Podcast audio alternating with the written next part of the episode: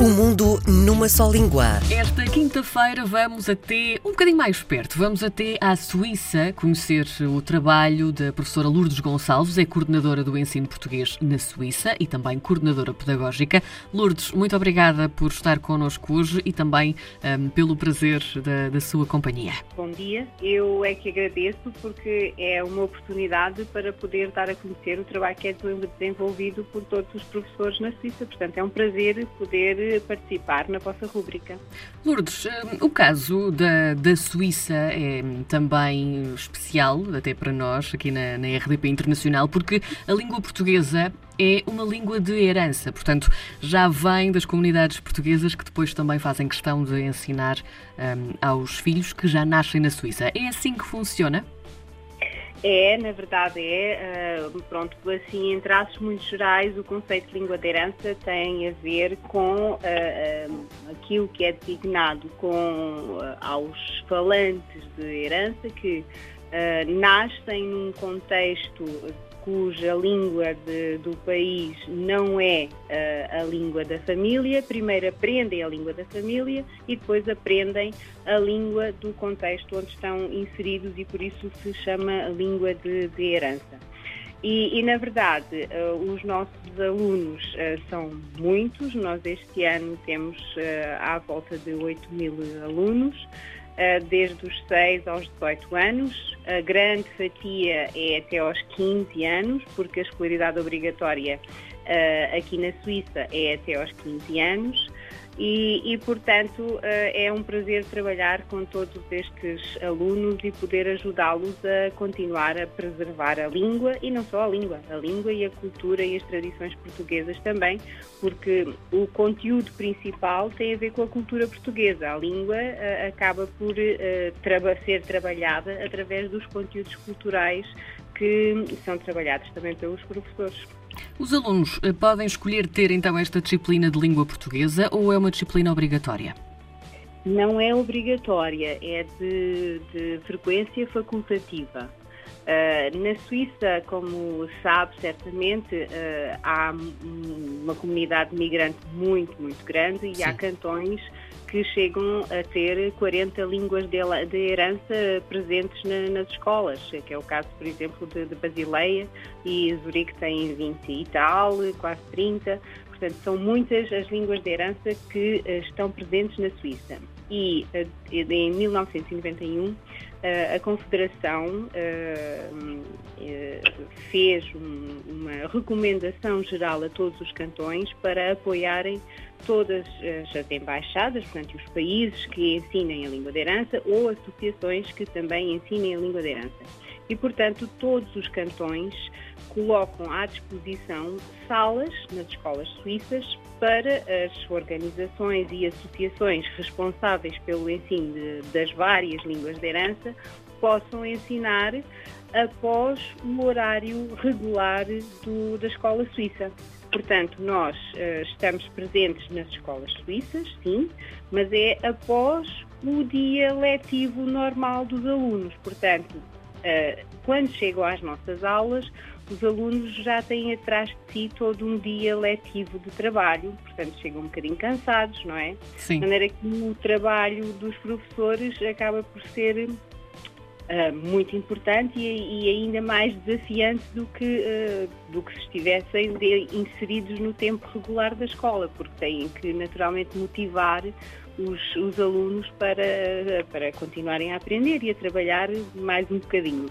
E, e, portanto, não está de facto inserido no ensino regular, embora no final do ano letivo eh, todos os professores depois entregam aos professores suíços a avaliação que é feita e essa avaliação é incluída no boletim escolar eh, de cada aluno, embora não conte para médias nem para, pronto, portanto, para a média final, mas é uma informação que é importante ter e que, ao fim e ao cabo, eh, fica enquadrada naquilo que é o ensino regular suíço. Mas infelizmente não temos, não é obrigatório na escola suíça e havia alguns cursos integrados no horário eh, normal, mas esses cada vez são, são menos. Portanto, temos, é, é, extremamente residual os cursos integrados na mancha horária eh, regular da escola suíça. Portanto, é essa a realidade com todas as línguas de herança aqui na Suíça. A par destas aulas que são dadas hum, da forma que nós conhecemos também, há de haver também a oportunidade de criar eventos ou até atividades que levem hum, a língua portuguesa a quem a quer aprender, seja, por exemplo, um suíço ou então alguém que traga realmente essa herança do português consigo. O que é que vocês costumam então eh, fazer para criar também ali o bichinho da língua portuguesa ou para mostrar, mostrar mais da nossa cultura?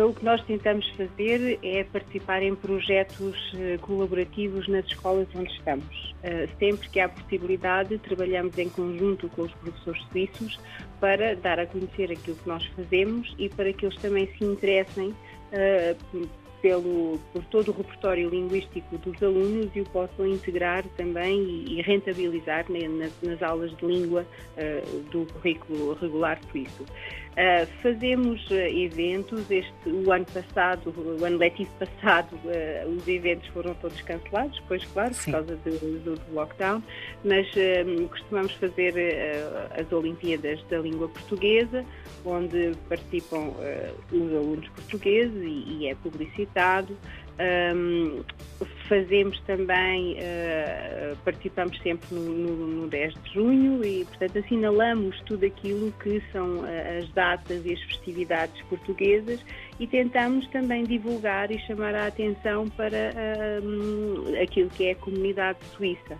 Se bem que uh, não, não temos assim tantos suíços a, a virem aos nossos uh, encontros ou, ou a estarem tão presentes a não ser que realmente seja integrado na escola. E é certo. é por isso que nós uh, trabalhamos cada vez mais para tentar uh, ter uh, projetos de parceria com as, os, os, diretores das escolas e os professores das escolas para que realmente isso possa ser uma realidade. Um dos projetos que tivemos foi um projeto Tandem, uh, em La Chaux-de-Fonds, que, que, é uma das, das, cidades aqui que, com um grande, mesmo um grande número de portugueses. Aliás, o, o apelido mais comum uh, em La Chaux-de-Fonds é um apelido português. Portanto, é, e até tem um, foi inaugurado há há dois ou três anos, a Praça do Jardim da Saudade. Eh, portanto, tem muito, muita Sim. gente portuguesa. E então fizemos lá um projeto de aulas uh, em tandem. Os nossos professores portugueses uh, deram aulas juntamente com os professores suíços em duas ou três turmas e foram uh, dois professores da nossa parte com três professores da parte suíça.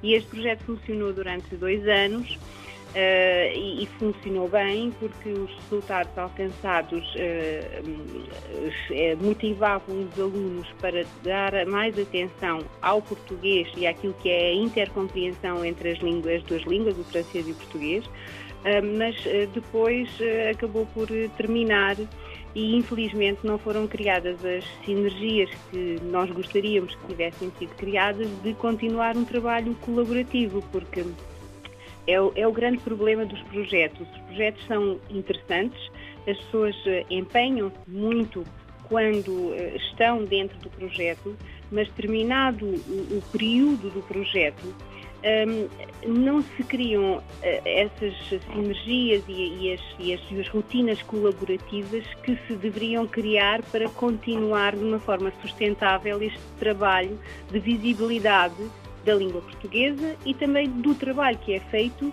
pelos professores com os mesmos claro. alunos que estão no, no ensino regular. Um, é uma batalha difícil, mas continuamos sempre a fazer e a ir e empenhar-nos em todos os projetos que, que nos são sugeridos. Ficamos então a conhecer o empenho de quem ensina a língua portuguesa nesta edição do Mundo numa Só Língua. Contamos então com a professora Lourdes Gonçalves, é coordenadora do ensino português na Suíça e também coordenadora pedagógica. Lourdes, muito obrigada. De nada.